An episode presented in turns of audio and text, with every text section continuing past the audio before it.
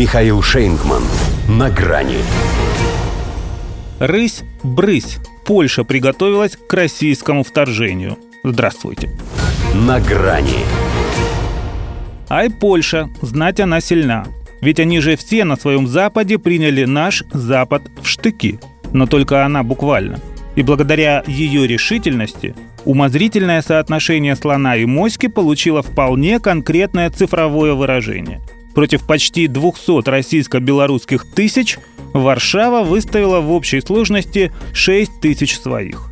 Насобирала из других частей и перебросила на самый, как в их Минобороны говорят, опасный участок.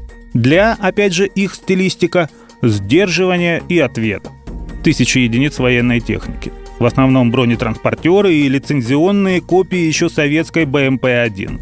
Но есть и самоходные минометы, такие же гаубицы, а также зенитные комплексы. В общем, смело. А если точнее, то смело. Бы возникнет необходимость бить точнее. Ведь среди этого шлихетского корпуса не то что 300, ни одного спартанца не найти. Впрочем, они здесь и не для того, чтобы сопротивляться, а чтобы потом объявить, что если бы не они, русских с белорусскими сейчас бы уже никто не остановил. И, видимо, чтобы ни у кого даже в мыслях не было сравнивать их с крыловской шавкой, они гордо назвали свое учение «рысь». Если учесть, что это тоже кошка, то получается, что не 6 их тысяч, а все 54. Хотя уже 48, поскольку по одной жизни они потеряли в марте, когда сдали агрессору Варшавы уже на пятый день гипотетически тренировочной войны. С тех пор и вынашивают планы реванша, а тут такой повод – Запад 2021. Раз в два года выпадает такое счастье. Правда, мы уже и от противника отбились, и воздушный бой выиграли, и залповым огнем врага уничтожили, и в ночи десантировались. Накануне на театре военных действий так и вовсе давали премьеру, невиданную прежде в наших широтах карусель, и в танковом, и в вертолетном исполнении – не при Джен Псаке будь сказано, а то решит, что и это предвыборная технология. Еще и добавит, что, мол, не случайно они и эту карусель устроили как раз под парламентское голосование. Пусть говорит, мы-то знаем, что у нас сейчас на полигонах главные маневры. А вот за Вислой тишина повисла. Притаились поляки, не шелохнуться. Может, в том и заключается их боевая задача. И виду не подавать, что страшно.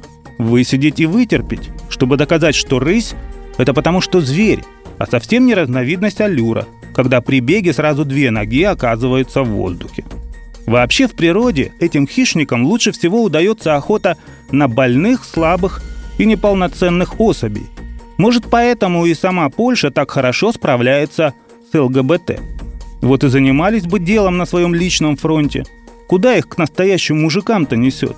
Хотя если будут вести себя как сейчас, что-то там ворчать, елозить, но при этом особо не высовываться – то максимум, чего их рысь от нас заслужит, это отдельного места на сопках Маньчжурии, рядом с барсуком. Тихо в лесу, только не спит поляк. Чует поляк за версту наш кулак, вот и не спит поляк.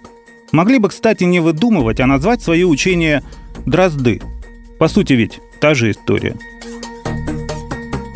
До свидания. На грани с Михаилом Шейнгманом.